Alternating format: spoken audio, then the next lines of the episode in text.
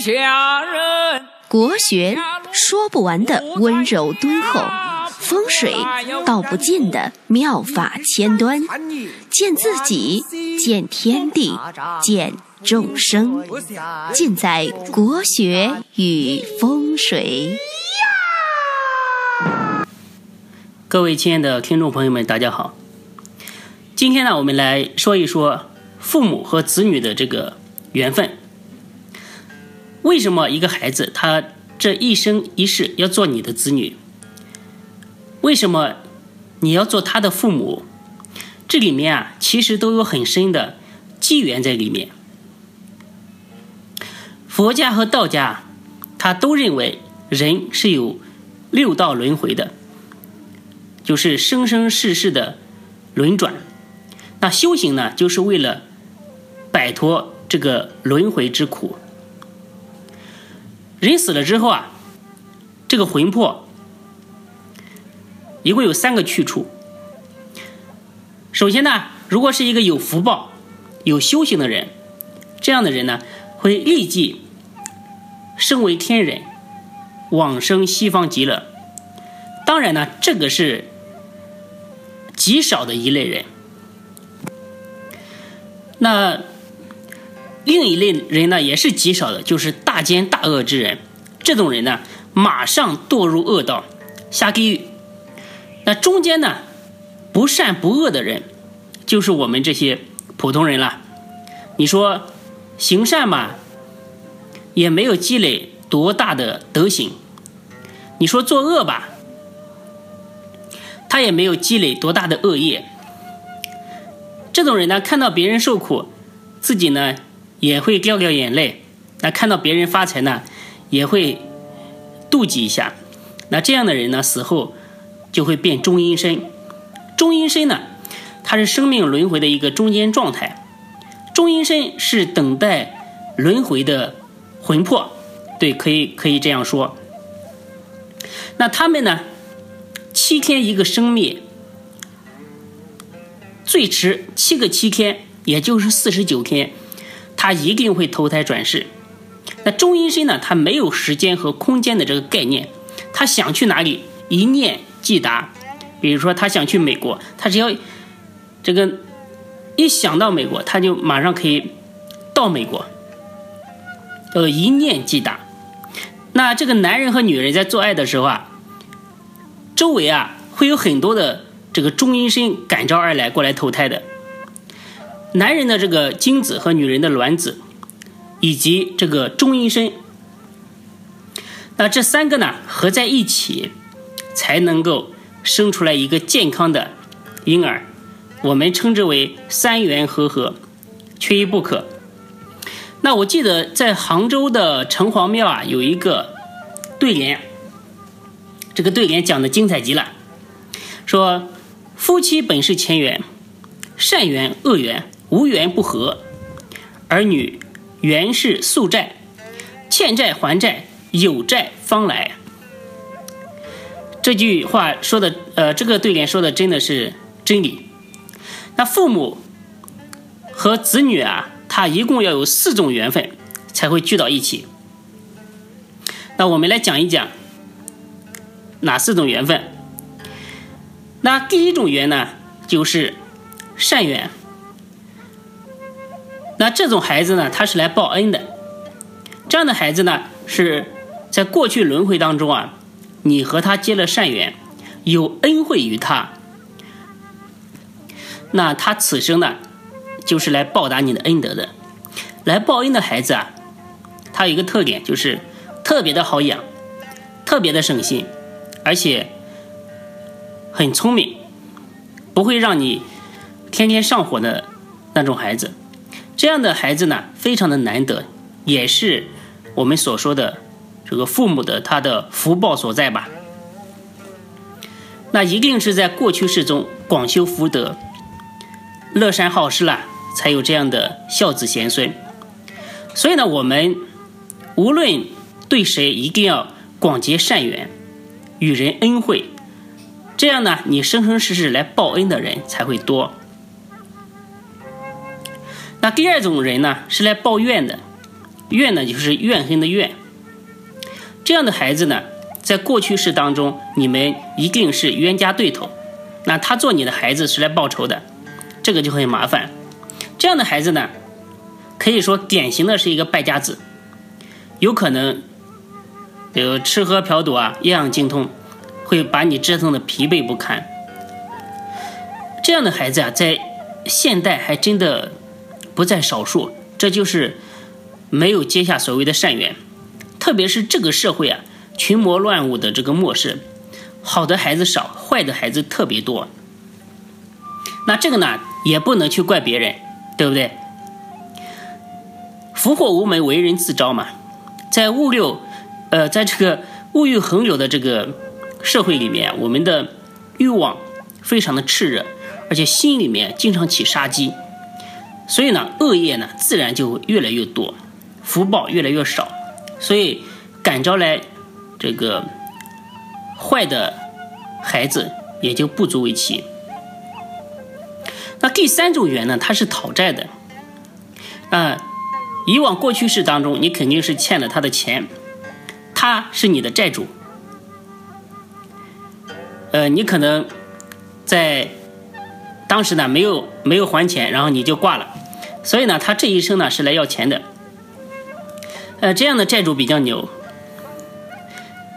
来要债的，可以说连个欠条都不要带，直接变成你的孩子，那你赚的所有的钱，所有的积蓄，都得乖乖的给他，而且还无怨无悔。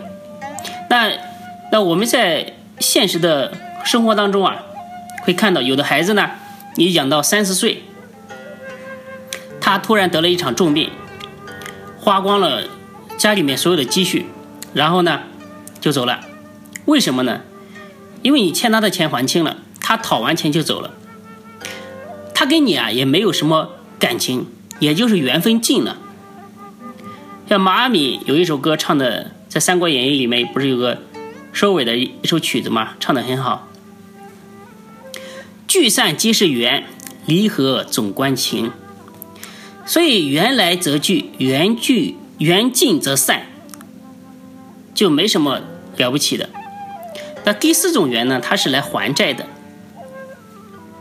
这回呢，就是当父母的来做这个债主，生个孩子呢，就相当于生个房子，那开始收租，因为他来还债嘛。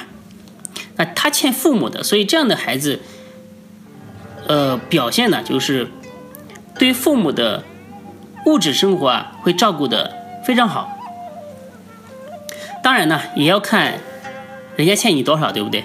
多欠多还，少欠少还，还完为止，真的是分毫不差。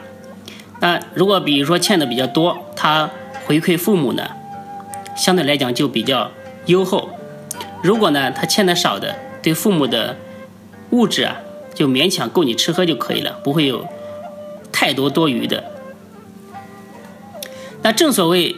不是一家门不呃不是一家人不进一家门，没有这四种缘分啊，可以说一定不会成为一家人。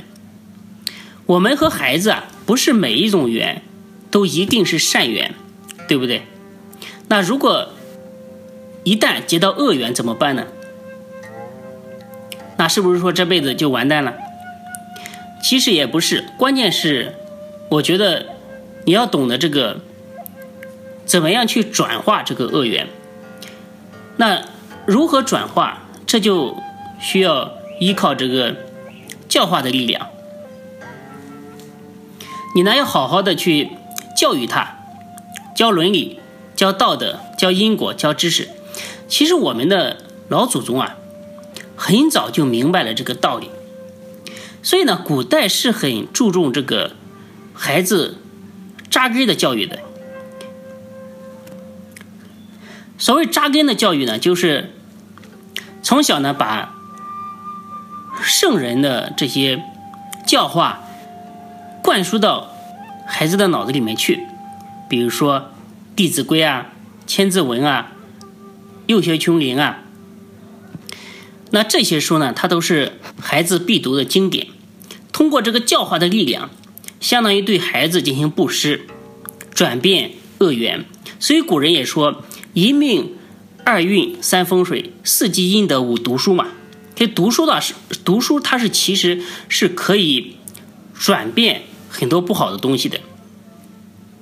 你想一想，如果你把他养育成人，把他教化成一个有德行的贤人，那这个功德该有多大？如果佛祖听说了，他一定会说：“此功德如恒河沙数，不可胜数。”那说到这里呢，我建议大家多去读一读龙应台的这个关于子女教育的一些文章。他说的，他是台湾的一个作家，他说的很清醒，也很有道理。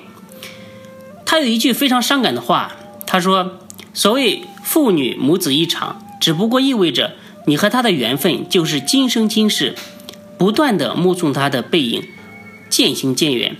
你站在小路的这一端，看着他逐渐消失在小路转弯的地方，而且他用背影默默的告诉你，不用追。